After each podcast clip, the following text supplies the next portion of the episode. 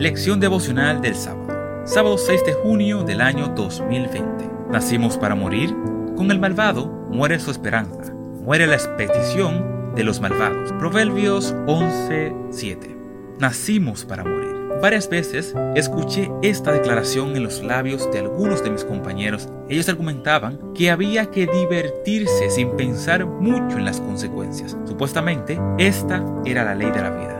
De modo que cada fin de semana todos estos jóvenes se iban de fiesta y reuniones donde abundaban el alcohol, el tabaco y los excesos. Sin embargo, un lunes en la mañana, nuestro colegio de ciencias y humanidades quedó destrozado. Tres de nuestros estudiantes habían muerto una noche anterior en lo que fue un aparatoso accidente automovilístico. De pronto, los estudiantes se dieron cuenta de la fragilidad humana y de lo rápido que ésta puede esfumarse. Entonces, un buen número de ellos se crearon interrogantes y comenzaron a preguntarse, ¿a dónde habrán ido? ¿Podremos comunicarnos con ellos? ¿Qué hay más allá de la muerte? En aquella ocasión, la aproveché para compartir la esperanza cristiana con muchos de ellos, pero también habían declaraciones que reflejaban profunda desesperanza en la propia incredulidad.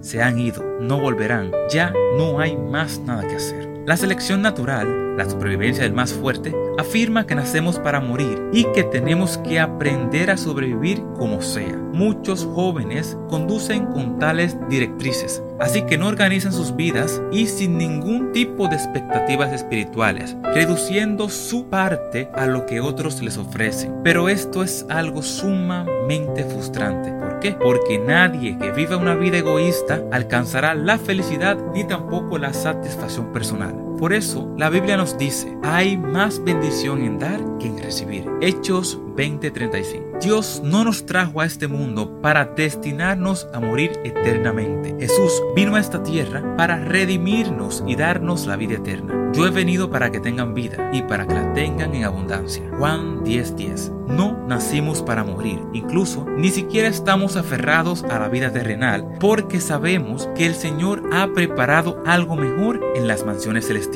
De ahí el apóstol Pablo afirmara, porque para mí el vivir es Cristo y morir es ganancia. Filipenses 1:21. Vivir es un don de Dios. Él desea que estemos junto a Él a lo largo de la eternidad. Ha preparado todo para que esto sea una realidad. Ni siquiera la muerte podrá arrancarnos de su lado confía en la palabra de Dios. Esto fue la lección devocional del sábado 6 de junio del año 2020. Se despide con cariño su amigo y hermano Sadosimo Tejeda, esperando que nos acompañen mañana domingo. Que Dios los bendiga.